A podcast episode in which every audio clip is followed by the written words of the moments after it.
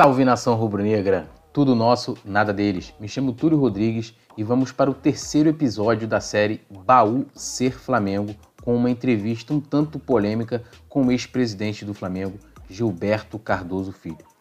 Essa entrevista foi gravada e publicada em 2013 em nosso canal no YouTube. Gilberto Cardoso foi presidente do Flamengo por duas oportunidades. A primeira no biênio 1989-1990 e depois como interino em 2002, logo após o impeachment de Edmundo Santos Silva. Ele foi o presidente que conquistou a primeira Copa do Brasil e a primeira Copa São Paulo Júnior do clube, ambos em 1990. Seus tempos de torcedor, o início na política do Flamengo, a influência do seu pai, Gilberto Cardoso, considerado como um dos maiores presidentes do Flamengo, a polêmica saída de Bebeto para o Vasco e muito mais.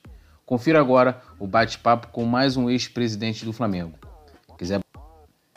Caso queira bater um papo ou entrar em contato conosco, as minhas redes sociais são poetatulio e do Ser Flamengo, arroba blog Ser Flamengo. Compartilhe este episódio e bom programa. Nós estamos aqui com mais um ex-presidente do Flamengo, que é o Gilberto Cardoso Filho, é, filho do Gilberto Cardoso, né, que também foi presidente do Flamengo.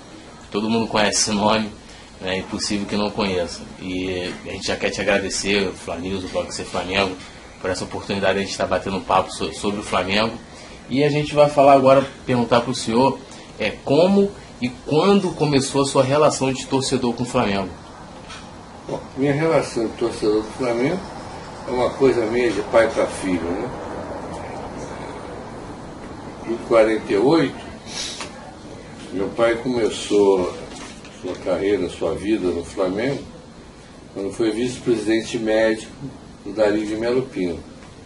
E logo depois foi eleito presidente do Flamengo em 50, tomando posse em 51. E teve uma passagem muito feliz, muito vitoriosa pelo clube. E só saiu com a sua morte em 55. E eu fiquei ligado assim, ao Flamengo, mas me afastei um pouco, até talvez pelo trauma, não sei,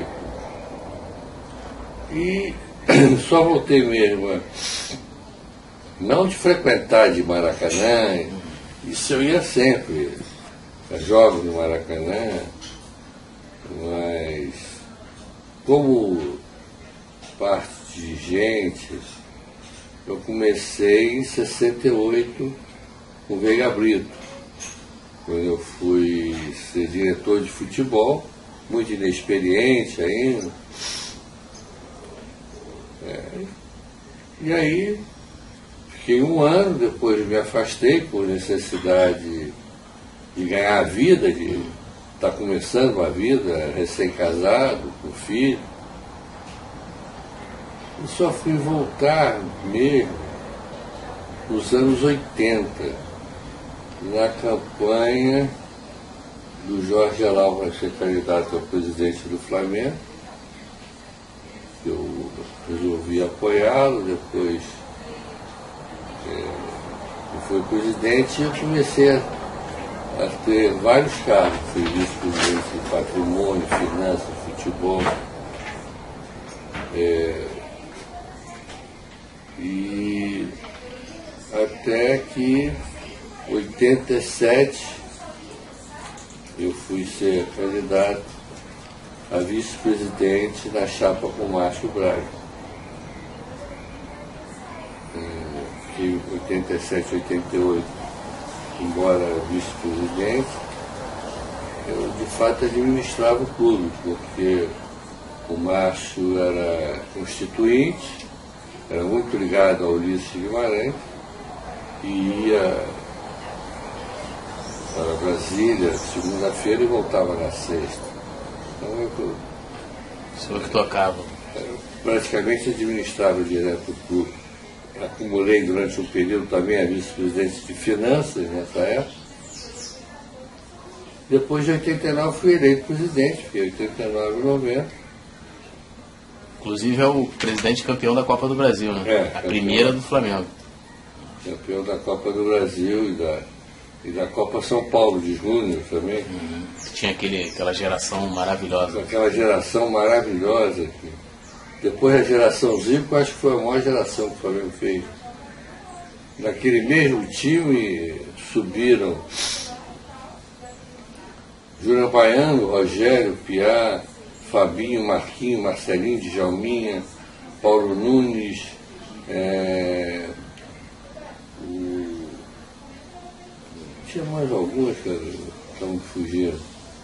Enfim, é, ah, o Nélio, enfim, é um timaço que foi campeão da Copa São Paulo, de futebol júnior, vi, e todos eles praticamente jogaram na seleção brasileira.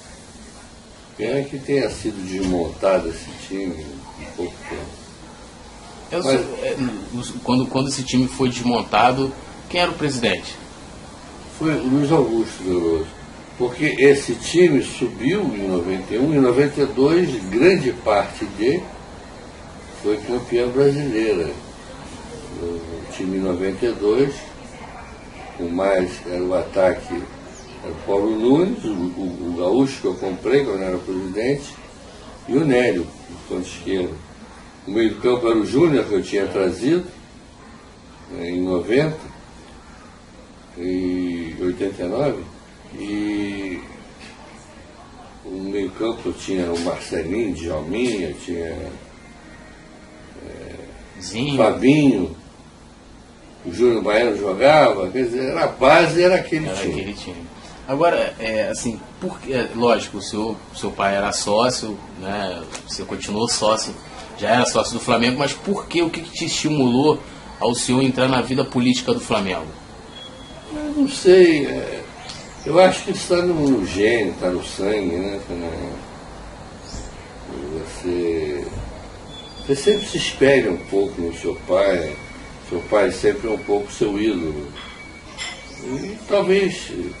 É, isso. E aí o amor ao Flamengo, a vontade de participar, de, de tentar ajudar, enfim. É, o senhor também em 2002 parece que foi interino, né? Hein? Em 2002 o senhor ficou como interino. No... Ah, bom, 2002 foi uma coisa diferente porque desde 2000 começaram a ter problemas políticos na, na, na administração do, do Edmundo Santos Silva e eu era presidente do Conselho Deliberativo. E houve um, eu abri um processo de impeachment por causa de um problema com o jogador Volney, que havia um problema com a sua contratação e o Conselho é, foi feita uma campanha por grandes ex-presidentes para esse impeachment. Conseguiram-se 400 e tantas assinaturas para abrir o processo de, de impeachment. E depois foi uma sessão memorável que teve que foi foi decretado o impeachment dele, o vice-presidente renunciou no mesmo dia, e eu tomei posse por três meses, é, até a eleição, marcar a eleição, que foi eleito o Hélio Paulo Ferraz. Eu posso dizer que foram os dias, 30, 90 dias, mais duros e difíceis da minha vida. É, o senhor poderia falar um pouquinho por quê? Ah, foi terrível. Eu tomei posse no mesmo dia foi cortada a água e a luz da casa por falta de pagamento. Não tinha talão de cheque, o clube não tinha um centavo na conta. É, teve um cheque que voltou do Isaías Tinoco um acordo judicial que piorava todas as receitas do clube. Foi assim, do dia para a noite que eu tomei um susto tive que arrumar dinheiro próprio e, para pagar a conta da luz, pelo menos, e da água, para não, Básico. não parar. E consegui, em 90 dias, é, botar quatro meses de salário que estavam atrasados em dia, botar as contas em dia, paguei os impostos daquele período. Aliás, todos os períodos que eu administrei, eu sempre paguei os impostos, Flamengo em dia eu sou, acho que o único ex-presidente do Flamengo que não tem problemas com a, com a Justiça Federal de apropriação indébita, de, por não recolher impostos. É dura, a vida do Flamengo é... é... Qual o balanço que o senhor faz da, da, da, da sua gestão como presidente do Flamengo? Olha, é, é difícil você fazer um, um, uma autocrítica, mas o que eu posso dizer é que durante esses dois anos que eu fui presidente, Flamengo foi campeão da Copa do Brasil, Taça Guarabara, é, formou esse time de, de base, que hoje valeria uma fortuna no mercado internacional. Só com esse time aí o Flamengo pagaria as dívidas dele todas. Imaginou um Djalminha, um Marcelinho, para a venda no mercado hoje. Bom, é, paguei todos os impostos em dia, recolhimentos, paguei os salários do Flamengo em dia. O clube deu lucro, coisa que é, nunca mais vem acontecer desde 90. É, deixamos o time formado, mas eu tive um sério problema, porque naquela época o Zico era um grande ídolo do Flamengo, um grande jogador, e ele ganhava. Vamos dar um exemplo assim para uhum. um número fictício, gastos 100 sem qualquer medida de dinheiro. E o Bebeto queria ganhar 200. E eu tinha ele ganhando 100, tinha o Júnior ganhando 50, porque o Júnior sempre renovava o contrato três meses depois do Zico. E perguntava, quanto é que o Galo ganha? Eu ganhando 100, então eu quero 50. Então, já era uma coisa mais ou menos você fazia o contrato do Zico e acertava o resto do plantel todo. Tinha o Renato Gaúcho, que ganhava 150. Falando em moedas hipotéticas, né? Uhum. É, ganhava 150, ganhava 75, né? o Zico ganhava 100, ele ganhava menos. E o Bebeto queria ganhar o dobro. E, se eu fizesse isso, eu criaria um problema no elenco terrível, eu tinha que reajustar o salário de todos os jogadores. E isso levaria o Flamengo à insolvência. A gente vai falar sobre esse, essa. Sobre a insolvência que tem hoje. Né? Então eu não podia fazer isso e aconteceu o que aconteceu, todo mundo sabe. A gente vai falar um é. pouco sobre essa. essa... Né? A gente vai falar um pouco sobre essa saída do Bebeto aí, que foi, né? traumática, né? É. é. O que foi mais positivo no, no seu mandato como presidente? Eu acho que foi, por incrível que pareça, o começo da obra do Ninho do Urubu. É, naquela época, o Lelau tinha comprado o terreno, estava parado, e tinha que fazer um grande trabalho de, de aterro. Em alguns lugares subiu um metro e meio, você imagina. É, 150 mil metros quadrados, você tem que aterrar 150 mil metros em alguns lugares até um metro e meio de altura. Você vê o movimento de terra fantástico aí. É, e a vergonha que eu tenho é que eu deixei três, é, quatro campos prontos para serem gramados em 1990. E esses campos foram gramados em 2005. Eles levaram 15 anos para gramar. O patrimônio do Flamengo não é levado em conta, mas vamos lá. E agora a gente vai entrar na saída do Bebeto. É, eu vou também dizer que eu deixei o clube com as contas em dia, com, com um plantel forte. Não quis ser candidato, tinha grande chance de ser reeleito, mas não quis ser candidato à eleição. Estava cansado, aborrecido. Então eu preferi não, não ser candidato à eleição. Aí agora a gente vai entrar na, na, na saída do Bebeto. O senhor poderia detalhar, assim, dizer em detalhes mais ou menos como que foi? É, é tipo assim... Bom, vou te contar passo a passo. Uhum. Talvez um, um, um, depoimento que eu nunca tenha feito assim uhum. Com tanta calma. Bebeto foi o personagem de um dos maiores negócios da história do futebol brasileiro. 1989. Bebeto era um dos craques do Flamengo e naquela época, Zico estava prestes a encerrar a carreira. E o atacante seria naturalmente o ídolo que ficaria no coração dos torcedores rubro-negros. Mas o Vasco cruzou esse caminho e levou Bebeto para São Januário. Uma novela com todos os ingredientes que nós brasileiros gostamos.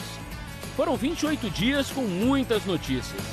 Eu era vice-presidente, como disse a você, é, praticamente presidente, porque o Márcio estava, vivia muito em Brasília. E o Zé Moraes, que era procurador do Bebeto, me procurou dizendo que o Bebeto. Eu vou sempre falar no número hipotético, porque Não, o claro. dinheiro da época era um dinheiro É, diferente de hoje. diferente de hoje. Então vamos dar um número. Ele queria 250. Qualquer coisa para comprar uma casa na Barra. E queria com uma antecipação do, do contrato dele. Eu vi que era um dinheiro muito grande, seria muito mais do que o Zico ganhava. Falei, tá certo, vamos depender do contrato do quantia de anos. Vamos antecipar e vamos fechar esse contrato. Falei, não, eu quero esse dinheiro depois, como adiantamento, depois a gente acerta. Mas acerta como? Quanto ele vai ganhar por mês? Quanto, ele- quanto tempo? Não, depois a gente acerta, só quero um adiantamento. Mas eu não posso fazer isso. Não posso dar um dinheiro solto no ar sem que isso fosse vinculado a qualquer contrato. Isso faltavam uns seis meses para terminar o, contrato dele. E ele tinha uma carta dada por Marx que fixava o preço dele em 2 milhões de dólares. Quando chegou perto da, da, da renovação, né, procurei para renovar e ele deu o preço, o salário que ele queria, entre luvas e salários, o dobro ganhava. E eu entendi que não podia pagar aquilo, comecei a negociar. Mas eu tinha que ir para. tinha tomado posse recentemente e tinha que ir para a Europa porque eu precisava trazer o, o Júnior e o Renato eh, Gaúcho de volta para o Flamengo e eu trouxe sem ônus nenhum para o Flamengo, custo zero. Mas eu precisava ir lá para negociar. E fui para lá. E ficaram tratando aqui, conversando com ele. E eu tive lá com calçada. eh, Por acaso encontrei com ele em Portugal e falei sobre o preço. Ele disse, não, eu não vou comprar porque eu pensava que era até um milhão de dólares, aí eu Falei, olha, o Bebeto ir para o Vasco. Você tem outro jogador aí fantástico, que é o. é Aquele meia da seleção brasileira de Júnior, Giovanni. A gente faz o seguinte, eu você empresta o Bebeto um ano para você, você me empresta o Giovanni. Giovanni tinha sido considerado o maior jogador da Copa do Mundo de, de né? De 23, 20 anos. Faz o empréstimo, depois volta. Não, não, não, não quero, não vou fazer. E eu procurei o Roma, a Roma. E, e a Roma eu vendi, aspas, vendi o Bebeto por 8 milhões de dólares naquela época. É, no qual o Bebeto receberia quatro vezes mais do que ele veio receber no Vasco. E ele ainda ficaria um ano no Flamengo, receberia o dinheiro que ele queria para comprar a casa, receberia cerca daquele contrato de 800 mil dólares por um ano, para ficar no Flamengo ainda um ano, até a Copa do Mundo de 90. Veio o diretor técnico e financeiro dele, vieram ao Brasil para conversar com o Bebeto, conversaram com ele em Teresópolis, ele estava concentrado lá em Teresópolis, e aí ele ah, eu vou ver se o Vasco abre mão do, da minha palavra. Mentira, ele já tinha assinado o contrato que 14 dias antes de vencer o contrato dele com o Flamengo, ele já tinha comprado a casa que ele queria na Barra. Por acaso, o, o corretor foi até um, depois veio a ser dirigente do Flamengo. Nada a ver, ele estava fazendo a corretagem normal dele. E, então ele já tinha assinado o contrato com o Vasco e dizia que iria ficar no Flamengo. Mas mesmo que ele eh, quisesse ficar, eu não poderia pagar e não pagaria, porque, como eu disse. Ele ia ganhar mais do que o Zico. Quebrava, quebrava uma cadeia toda de, de contratual que havia no Flamengo. No dia seguinte, o Zico ia bater na minha porta. Presidente, o senhor sabe quem sou eu? Eu sou o Zico. Estou ganhando metade do, do menino promissor, grande jogador, mas estava começando a carreira. Eu posso ganhar metade do que ele ganha, presidente? Bateria no dia seguinte o Júnior, o Renato, e por aí afora. E isso aí desestabilizaria completamente o Flamengo, quebraria o, outros presidentes vieram a fazer, não, não se preocuparam em, em ter em, em, em saber de onde iam tirar o dinheiro para pagar contratos loucos que foram feitos. Você pode fazer um contrato e deve fazer um contrato com uma grande estrela, mas você tem que ter um patrocínio, alguma coisa por trás garante, porque só a receita do clube não paga essas loucuras que foram feitas através dos anos pelo Flamengo e deixaram a situação que está hoje, de insolvência completa, não pode manter um time de, de, de alto nível porque não tem as receitas estão todas penhoradas. Por quê? Porque, não porque pagava um jogador que não podia pagar e não recolhia os impostos. Então você não você tá, não está pagando, você está fingindo que está pagando. E mais cedo ou mais tarde acontece o que aconteceu hoje. Por incúria, incapacidade e loucura de, de muitos dirigentes que, passaram pelo Flamengo e gastaram mais do que podiam. É, voltando lá ao, ao, caso do Bebeto, então ele queria, na verdade, a, a, saída dele foi por questão financeira ou ele queria mesmo ir para o Vasco ou, ou, só a grana que pesou? Não, era questão puramente financeira. Ele queria comprar uma casa na Barra que, que, que custava cerca de 250 mil dólares na época. Uhum. E queria porque queria comprar. Não, mas não é assim, a gente compra, vai onde pode. E a sacada. É, eu vou te dizer, o, o Zico ganhava na época 20 mil dólares por mês. Quer dizer, ele queria ganhar 50.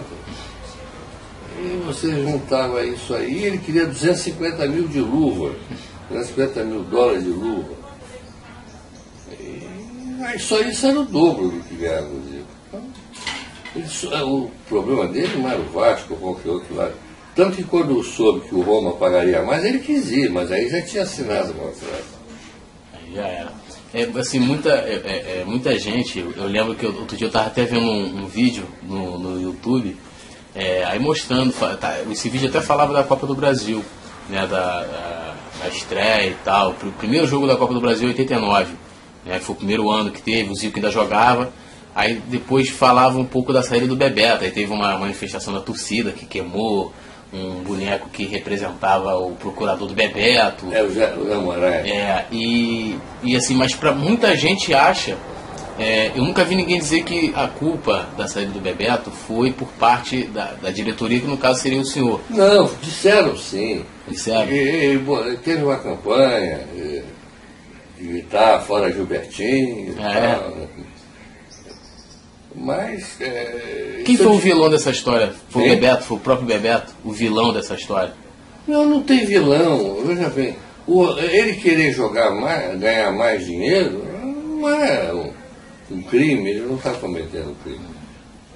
O, o, o, vilão da história, o Zé Moraes, foi o Zé Moraes, porque não soube esperar, porque não soube administrar. Teria ganho quatro vezes mais se esperasse. Que eu disse a ele, Bebeto, você fique tranquilo que eu vou resolver o teu problema. Eu não posso pagar isso, mas eu vou resolver o teu problema. A história foi essa.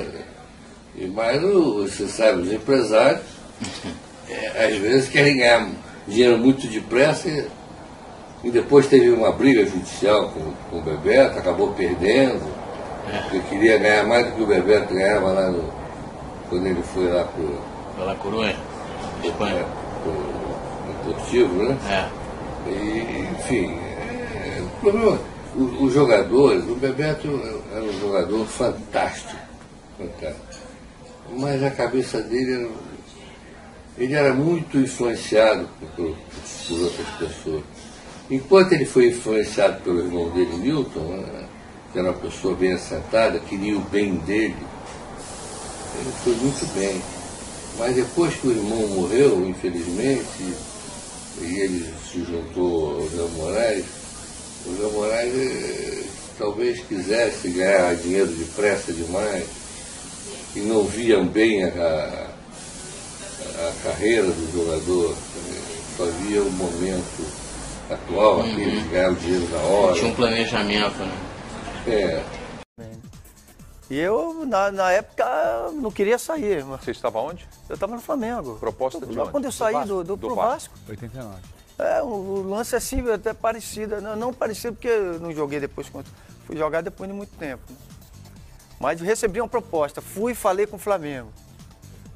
O, o, presidente do Flamengo na época, que era o Gilberto Cardoso, disse que eu estava tava blefando, que não tinha clube para pagar isso, que não sei o quê. Eu falei tudo, eu fui bem claro com ele, né? Eu digo, pô, eu fico pela metade, até pela metade eu fico. Você eu mesmo falando com o presidente? Eu sem, fui, sem, sem empresário, sem nada. Empresário. Fui, eh, fui com minha esposa, a, minha atual esposa, a Denise, né? E fui com ela. Eu era namorado, a gente namorava. E fui lá, cheguei e disse, ó, eu tenho essa proposta e tal até pela metade eu fico no Flamengo. Aí o presidente, não, não, é isso aí, se quiser pegar, pode pegar, se não quiser, pode ir embora. E eu fui, eu disse, eu vou sair daqui não volto nunca mais, né?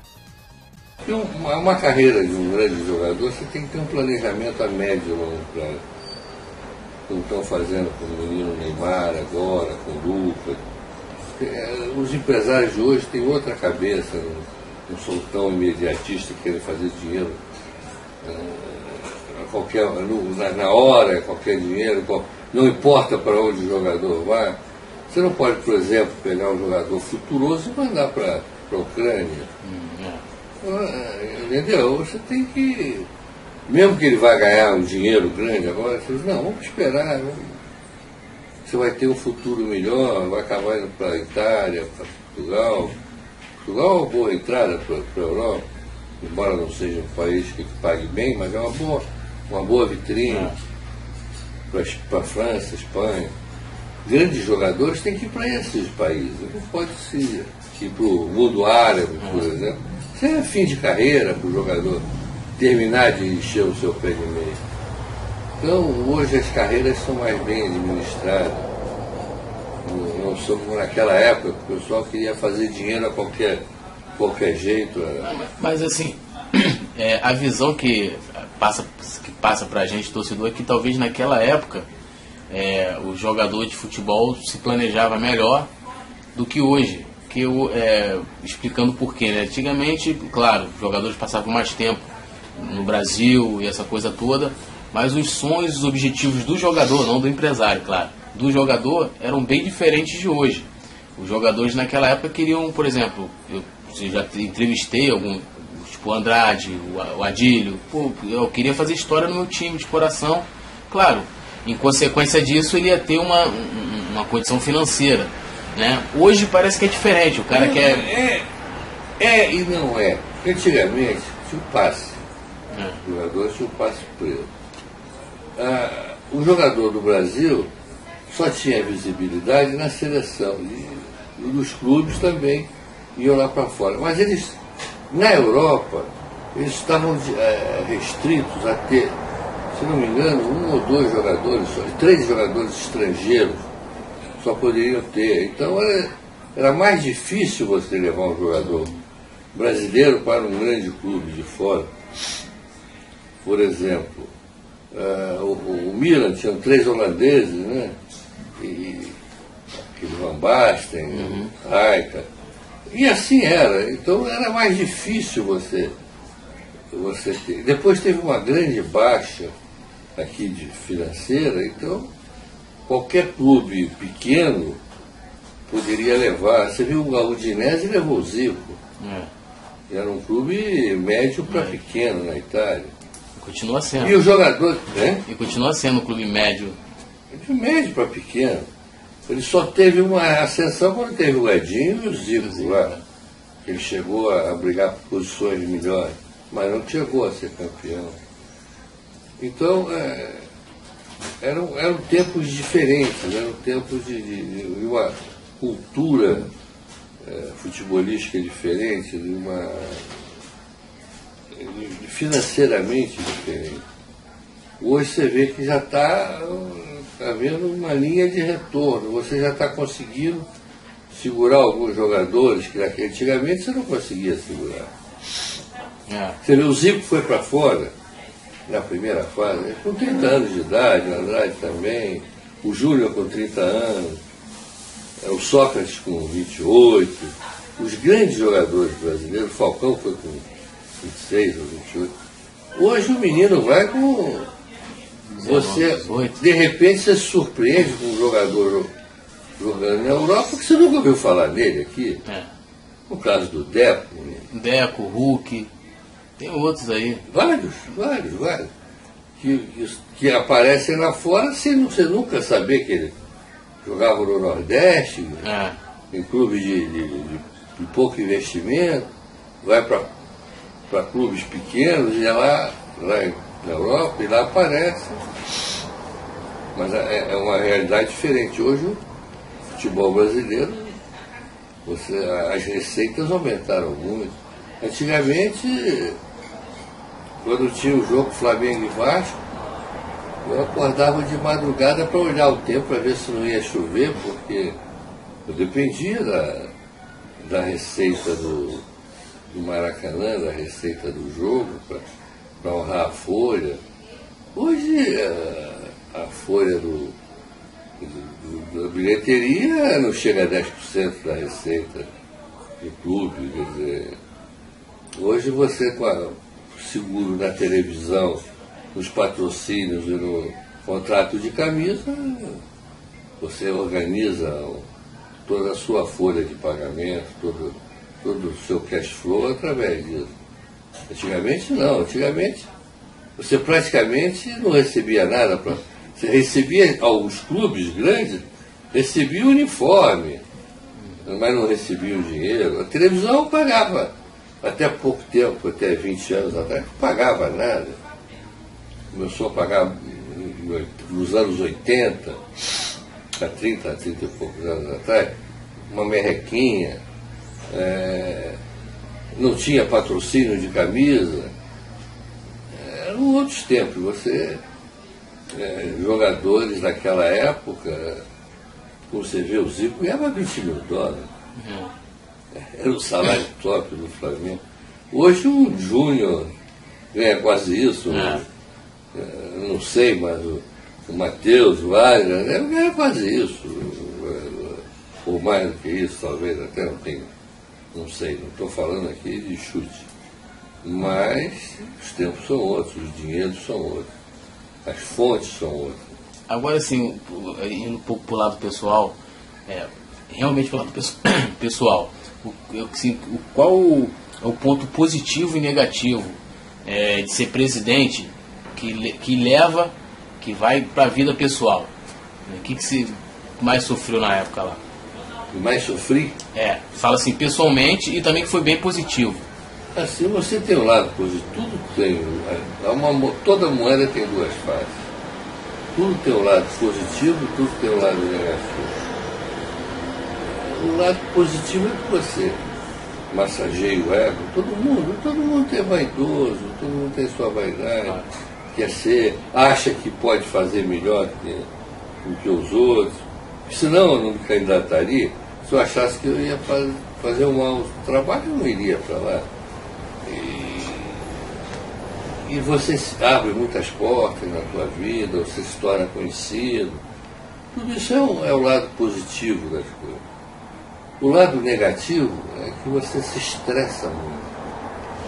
É, cada jogo é uma, uma, luta de vida ou morte. Quer dizer, você depende daquele jogo para o outro, para a luta pelo campeonato, para você chegar a uma final, naquela época, para você ter renda, se você ganhar, perdesse um jogo, já esvaziava a renda do outro, e você tem problemas terríveis.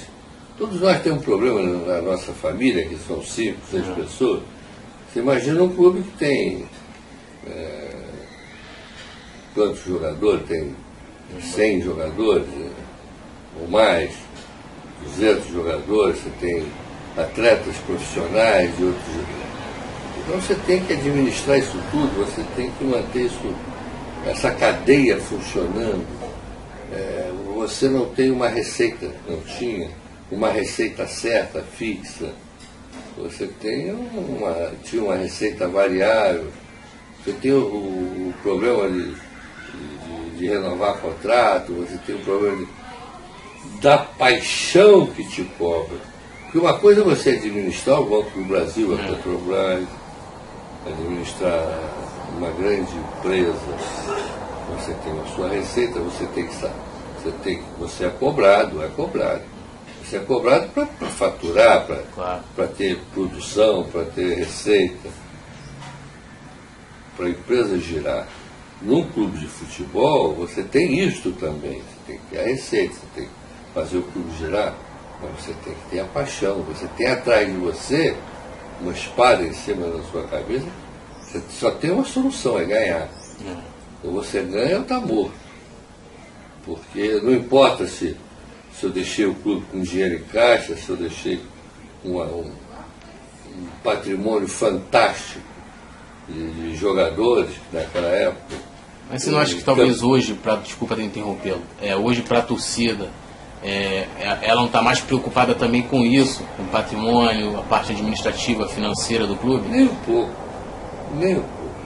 Eles só estão preocupados se o time vai ganhar e ser campeão. É isso que interessa para a torcida. Não interessa para a torcida se você pagou em dia, não pagou em dia.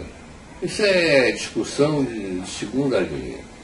A, linha da discussão no botiquim é que o Vascaíno quer brincar com o rubro-negro, quer mexer com ele, porque ganhou, perdeu, que o rubro-negro quer dizer que é o time que tem mais título, que tem mais vitória. É isso é que importa. Que o jogador do time está na seleção, porque tem o craque. É essa discussão, isso é que move a paixão, que leva o, o, o, o torcedor, o aficionado, a ir ao estádio, a comprar o pay-per-view, a, a, ver o jogo, a adquirir a marca da camisa. Hoje você tem receita de televisão, de pay-per-view, de, de, receita de venda de camisa, de, você tem receita de tudo quanto é lado. E o que que gira e faz isso rodar? É a vitória. Se você não tiver a vitória, você, teu número de venda do pay-per-view vai cair. O teu, a tua venda de camisa vai cair, o teu patrocinador vai querer pagar menos a você, porque você não está dando retorno a ele, porque também não está fazendo benefício, ele não, ele não é um, um mecenas que está dando dinheiro para o clube a troco de nada, ele quer ver a marca dele claro. no jornal no dia seguinte, desse tamanho. Primeira página. Na página, o Gol aparece o logo a marca.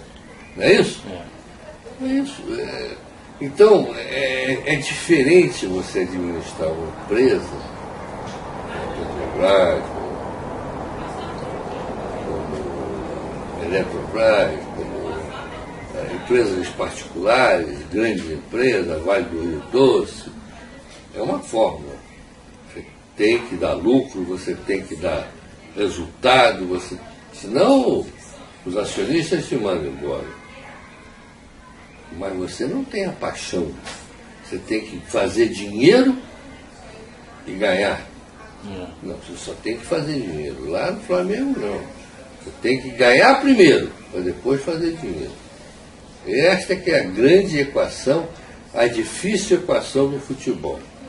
Ganhar primeiro, depois fazer dinheiro. É, o Márcio Braga falou para mim que falou assim, o presidente ele falou assim, o cara tem que ser campeão e deixar as contas em dia. Esse é um bom presidente, você concorda? E deixar as contas em dia? Isso. O Márcio foi um bom presidente, ele ganhou muito, mas ele nunca deixou as contas em dia. É, agora, é, não, é, pode falar. É, porque ele, ele, ele, talvez tenha aprendido com essa, esse negócio do Bebeto, uhum. que não importa você, você tem que ganhar, ganhar, ganhar, ganhar. E ele se preocupava muito em ganhar, era um bom presidente.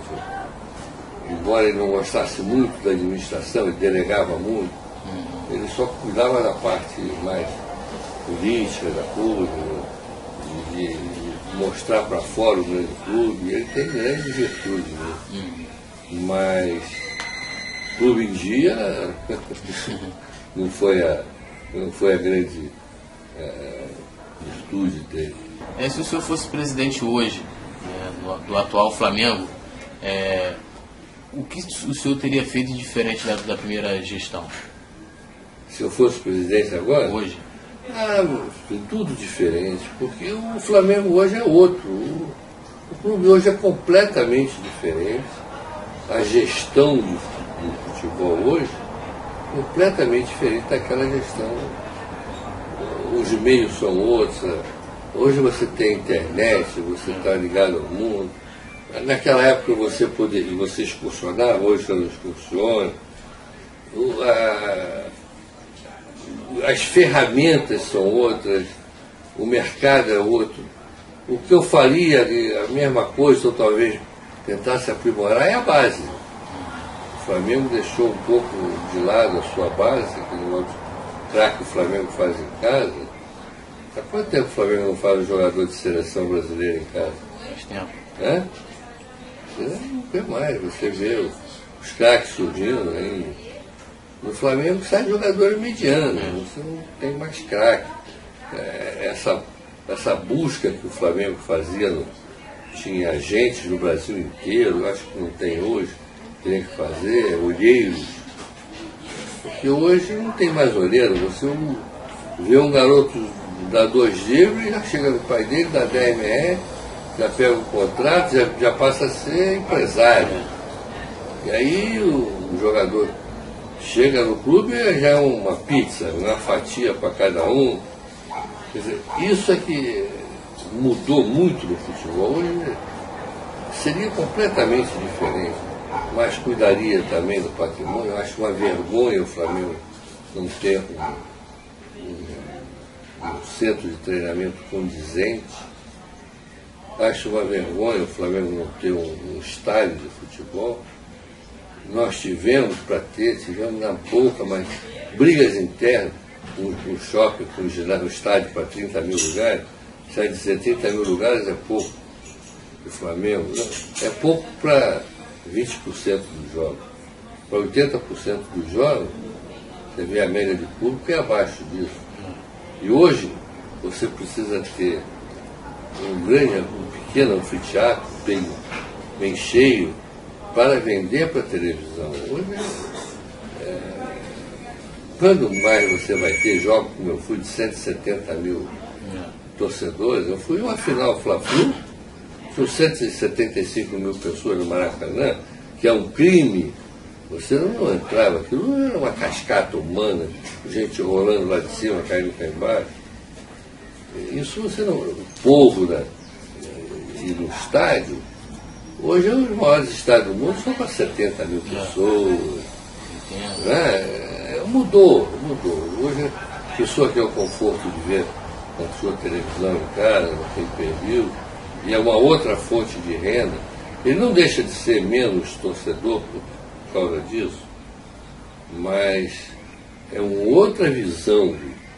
E nós temos que ter muito cuidado porque o Corinthians está dando um show de administração, já conseguiu o seu estádio, já se equiparou o Flamengo nas receitas de, de televisão e, e, de camisa. E, e, antes nós tínhamos a Rádio Nacional que mandava o Flamengo, que era aqui do Rio, que mandava o Flamengo para o Brasil inteiro. Hoje as televisões estão com sede em São Paulo. Todos os programas esportivos de televisão são gerados de São Paulo. Então eles vendem muito mais a imagem do Corinthians do que o Flamengo. Do que os clubes do Rio, os clubes de São Paulo que os clubes do Rio. Você vê que o Corinthians era a quarta ou quinta força, já é a segunda força, o público já passou o Vasco e etc. O Vasco já foi para quinto ou sexto lugar. E o Flamengo só que resiste. Nós temos que tomar muito cuidado, a diretoria, a torcida do Flamengo, tem que ficar muito fiel, muito agarrada ao seu clube, porque senão nós vamos perder lugar na, na história para os clubes de São Paulo. Eu tenho muito medo da potência que é São Paulo, da irradiação de São Paulo para o Brasil todo, de suas televisões, da mídia que está na televisão, quase toda paulista, e isso a médio prazo. É, o Corinthians teve uma grande administração, ligada ao presidente Lula, que lhe deu um campo no estádio, enquanto nós aqui conseguimos aprovar o, o nosso governador cortou o nosso estádio, impediu que o Flamengo fizesse seu estádio, o Sérgio Cabral, é, impediu que o Flamengo fizesse o estádio Gávea para 30 mil pessoas, autossuficiente, com um shopping embaixo que pagasse o estádio, que seria também uma arena de multiuso para shows, para ter o Roberto Carlos, o Júlio Iglesias, a Madonna, isso seria uma fonte de renda inesgotável para o Flamengo. Enquanto os políticos lá abriram o governador também é vascaíno, né? É vascaíno, né? o Lula é corintiano. É, o Lula é corintiano. Mas ele talvez não tenha feito o seu vascaíno. Ele fez porque na época queria, achava que se o Flamengo fizesse o estádio, não concorreria para, para, para privatizar o Maracanã, ele queria que o Flamengo e o Fluminense entrasse. E agora, outro perigo terrível, não estão deixando na, na, na, no edital os clubes como o Flamengo, o Fluminense, que queriam entrar no edital para concorrer ao Maracanã, nós vamos ser meros convidados. E uma coisa é você, você estar na sua casa, administrado por você e por outra empresa competente. Outra coisa é você ser convidado para jogar lá, não sabe a que preço e, e se vão deixar você jogar com olaria, você vai ficar caro demais. Nós temos que ter muito preocupados com esse edital do Maracanã porque não é que vão alijar o Flamengo no Maracanã, que o Maracanã não funciona como ser o Flamengo. Mas nós entramos de uma forma pela porta dos fundos. Pelo edital nós estamos entrando pela porta dos fundos. E isso é muito perigoso. É, agora a gente vai voltar a falar da relação do senhor com o Flamengo. Quem é o seu maior ídolo rubro-negro? Como jogador, como atleta? É, é o Zico. Zico. Zico Zizinho, é, jogadores, né? Uhum. É, vários fantásticos jogadores. Júnior, é, Benítez, Dida, é, Garcia, é, tem tantos, é, Índio, foram fantásticos, centroavantes mas agora. E agora a gente já começa a pensar duas É. Escoves, Adriano, enfim. Esses são os grandes. Tá, Evaristo. Eu, eu vi jogadores fantásticos no Flamengo, Bria. Bequinha, Carlinhos, é,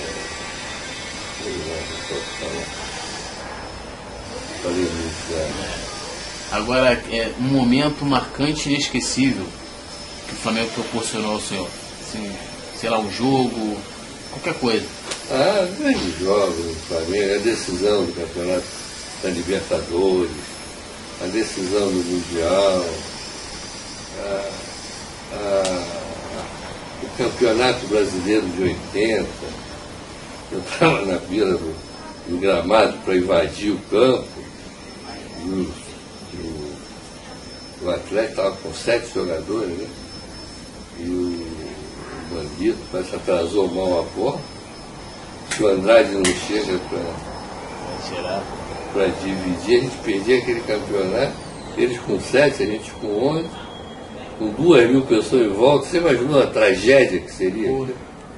Aquilo foi um momento assim de. Manguito não saiu dali vivo.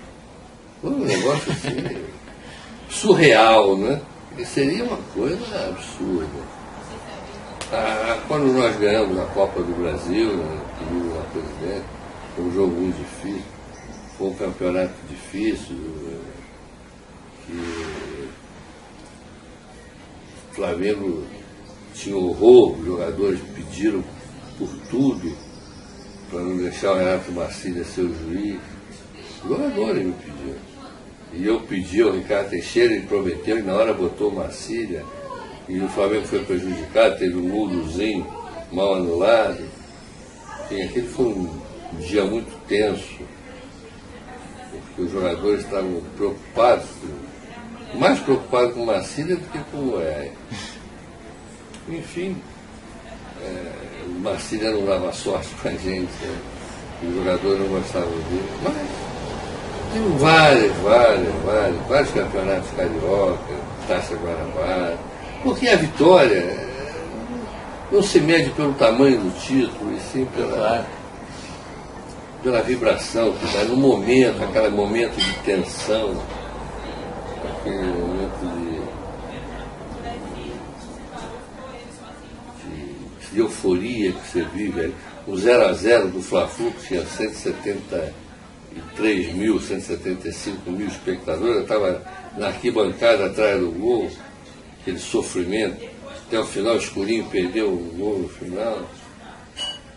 E esse campeonato de 2009 foi uma coisa assim inesperada. O campeonato de 92, nós entramos em oitavo lugar. É. É, entramos por causa de uma combinação de resultados. Senão o Flamengo estaria fora dos oito para disputar o título entrou em oitavo lugar e depois arrebentou, né? Enfim, São o Flamengo nos dá alegria. Eu, eu fico em casa agora, mais estou aposentado, eu vejo muito. Eu até prova de natação eu vejo, basquete. O Flamengo eu vejo, juro. Se tem um jogo da, da seleção do Brasil de futebol com a Itália, e tem um jogo de basquete do Flamengo são José, eu fico vendo o jogo do Flamengo. É, ele está tá dando gosto de ver o basquete, né? Não, eu quero torcer pelo Flamengo. Natação, eu fico vendo. É, qualquer esporte que passa na televisão. Que, é, Desde que tem o Flamengo, o senhor está acompanhando. É, não tiver o Flamengo, eu estou acompanhando. Tô... É, agora, para a gente encerrar o papo, a gente sempre é, a gente deixa que o entrevistado mesmo encerre. E a gente pede que Quero agradecer, claro, o senhor, foi um prazer, né? O prazer foi meu. Aprendendo mais um pouco. que o seu, seu site é muito, é, a gente, muito visto. Muito... A gente está procurando fazer um trabalho bacana né, de, de informar ao, ao torcedor do, Flamengo, do Brasil todo, principalmente aquele torcedor que não, pode, que não é daqui do Rio, que muitas vezes não pode né, estar é, é, é tá no clube, conhecer as, as figuras. O importante é esse, de mandar o Flamengo para fora, porque eu te falei daquele perigo da televisão, é. e você está fazendo um grande serviço para ajudar o Flamengo. O Flamengo é o único clube no Brasil que mais, tem mais torcedor fora do seu estado do que no seu estado. O Flamengo tem é, 35 a 38 milhões de habitantes, de torcedores, mais do que um argentino. Imagina, mais do que um argentino. A Argentina inteira é menos que a torcida do Flamengo. E essa torcida precisa. Você vê a paixão dessa gente. Quando você viaja com o Flamengo aí para fora, como eu viajei, para esses rincões aí, a paixão da, é, não tem nada a ver com a proximidade com o time. É. Talvez ela seja maior desses torcedores que estão lá fora, lá fora no, na Paraíba, no, no Amazonas. Você vê qualquer coisa que apareça na televisão. Ontem eu estava vendo houve o rompimento de uma adutora em Manaus, do cano, lá, estava mostrando o público. Tinha duas pessoas né, com a camisa do Flamengo. O Flamengo tem que dar atenção a isso, a esses trabalhos que está fazendo e outros trabalhos de divulgação do Flamengo para fora do estado do Rio de Janeiro. Principalmente porque aqui não, não é tão preciso, a pessoa está vivendo, está vendo, está sentindo. Mas esses rubro-negros que estão aí fora, que eu mando um abraço, um saúdo. Então, agora, então, pra gente terminar, pedir pro senhor deixar um recado para a torcida do Flamengo. É isso. é. Acreditem sempre no Flamengo, o Flamengo é eterno. Ajudem da forma que você puder, você comprando uma camisa do Flamengo, você está você tá ajudando, não só pelo dinheiro que você está dando de royalties, não, mas pela divulgação que você faz da sua paixão, você demonstra a sua paixão. Isso tem que ser cada vez maior para essas crianças que nascem. Agora entendam que o Flamengo foi, é e será. Graças a, a trabalhos como o seu, da divulgação do Flamengo e do seu trabalho interno, de produzir craques e ídolos. Um time como o Flamengo, um clube como o Flamengo, não vive sem um ídolo. E nós precisamos reaver isso. Neste episódio, utilizamos áudio da TV Globo e Sport TV.